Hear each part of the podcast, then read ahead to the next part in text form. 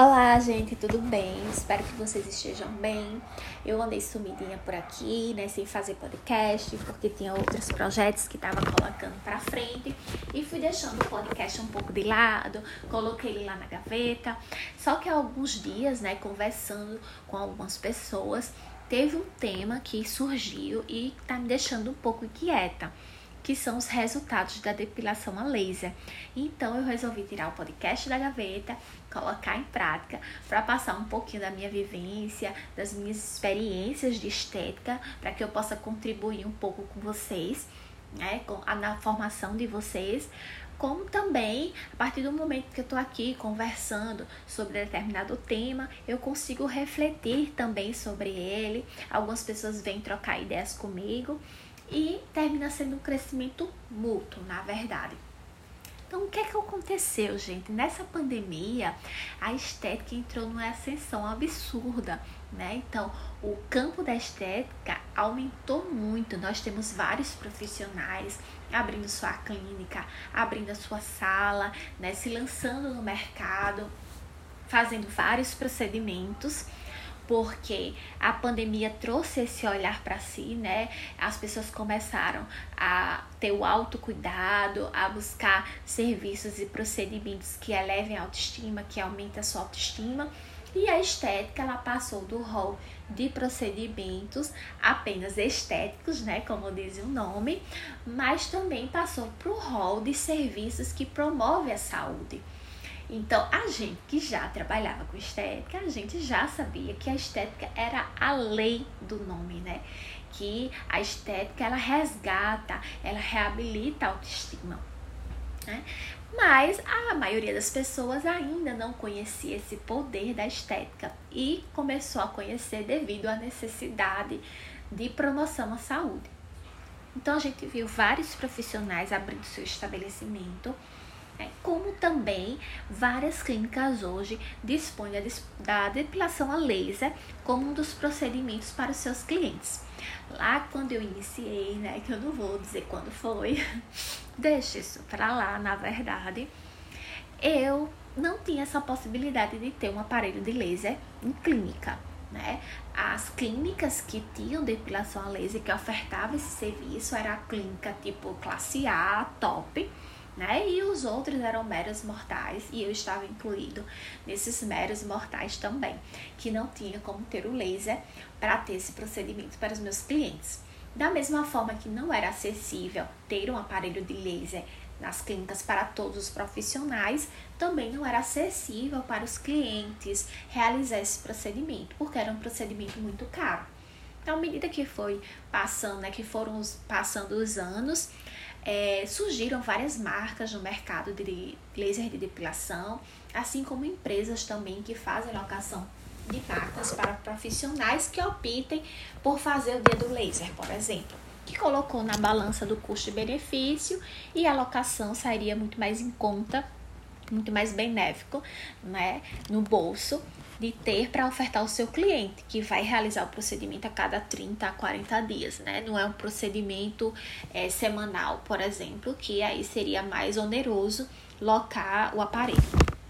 Então, com o crescimento né, do mercado de laser, né, com essas opções que o profissional tem de comprar ou de locar, vários profissionais começaram a oferecer esse procedimento ao seu público né? E aí é que vem o grande problema. Você conversa com aqui, com outra pessoa ali, eles começam a relatar que fez em tal clínica, com tal aparelho e não viu resultado. O outro já fez com tal marca, em tal clínica e já viu resultado. Então começou esse conflito de resultados. Né? Hoje o cliente ele já não sabe mais o que fazer, ele não sabe se vai para a clínica A ou para a clínica B, se realiza com laser tipo C, tipo D tá um pouco perdido, porque ele foi bombardeado de informações, né, de que todos os lugares estão fazendo depilação a laser e que tem é, valores para qualquer bolso. E ele fica um pouco em dúvida, né, de qual laser ele deve optar ou qual clínica ele deve optar. Da mesma forma que o cliente ele está meio que um cego no tiroteio, eu também fiquei pensando aqui comigo, será que todos esses profissionais que ofertam a depilação a laser, eles estão se capacitando? Porque hoje é muito simples, você compra um aparelho, lá já vem todos os parâmetros bonitinhos, você liga o aparelho, coloca apenas algumas informações, pronto, o aparelho está ali pronto para uso. Mas o profissional que estuda, o profissional que busca entender as evidências, ele sabe que não dá para usar aqueles parâmetros. Não é verdade? A gente precisa entender o que, é que a gente está fazendo com o cliente. É, a gente está trabalhando com organismos diferentes, a gente está trabalhando com pessoas. Então, não é simplesmente ligar o botão, colocar os parâmetros e aplicar os mesmos parâmetros em todos os pacientes ou em todos os clientes. A gente precisa ter um raciocínio lógico para isso. A mesma coisa a quantidade de sessões. Uns dizem que são cinco sessões, outros dizem que são dez sessões, outros fazem seis, outros fazem oito e começa aquele conflito na estética de quem paga mais, de quem paga menos, né? Que na verdade é quem oferta por menos, né? Que o cliente busca. Então fica esse esse disse-me disse no meio da estética e isso é que faz com que a estética que está crescendo ela acabe perdendo o seu valor né? Então, profissionais que desejam trabalhar com depilação a laser, ele tem que entender de fisiologia, ele tem que entender como é o mecanismo de ação do laser para fazer a epilação e principalmente saber que todo paciente eles são diferentes. Os pacientes são diferentes, eles não são iguais, então eles precisam ter atendimentos diferentes né? E isso é que a gente precisa colocar na nossa cabeça e pensar sobre isso.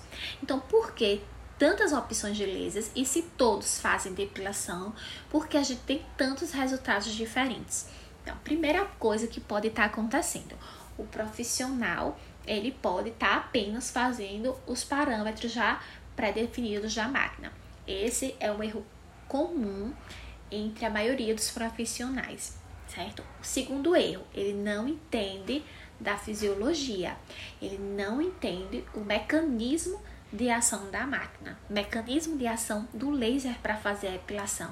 Então ele chuta, vão ser cinco sessões, vão ser dez sessões, vão ser seis, vão ser oito, ou então ele pergunta lá a treinadora né, da máquina, da, da, da empresa que ele comprou o laser, ou que ele fez a locação, quantas sessões você acha que eu deveria vender para o meu cliente? E aí a treinadora vai falar, não, você vai vender cinco. E ele sai lá super satisfeito, dizendo que o laser dele faz a depilação em cinco sessões.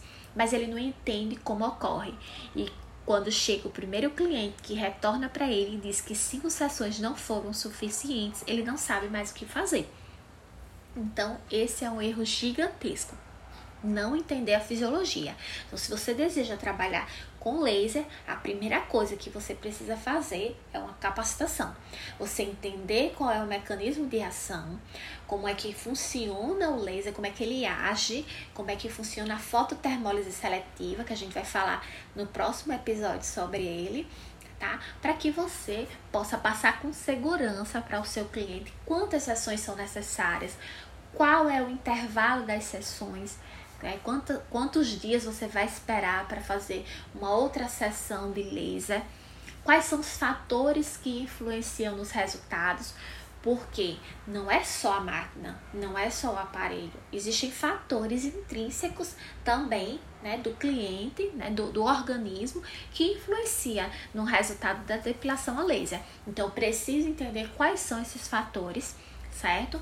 Precisa entender da fisiologia do pelo e aí sim, capacitando, entendendo com a evidência científica, eu vou conseguir sim realizar uma depilação a laser de confiança, certo? Segura e que é eficaz. Então, os erros estão aí. Não conhecer, querer trabalhar apenas com a tabela, apenas com parâmetros pré-estabelecidos. E aí nós entregamos resultados diferentes. Vamos ter clientes X que vão dar ótimos resultados, vamos ter clientes Y que vão não ter não vão ter resultado nenhum e vamos ter outros clientes também que vai estar tá naquela zona que não sabe se deu resultado, não sabe se não deu, que tem regiões falhadas. E isso acaba também desestimulando o profissional e ele não sabe o que foi que houve. Então, na verdade, o que houve foi falta de conhecimento, falta de querer ir atrás e aprender um pouquinho mais sobre essa tecnologia, né? Então, eu convido a vocês para ouvirem os próximos podcasts que a gente vai falar um pouquinho sobre a fototermólise seletiva, sobre o mecanismo de ação dos lasers para epilação. Então, eu aguardo vocês no próximo episódio. Até lá!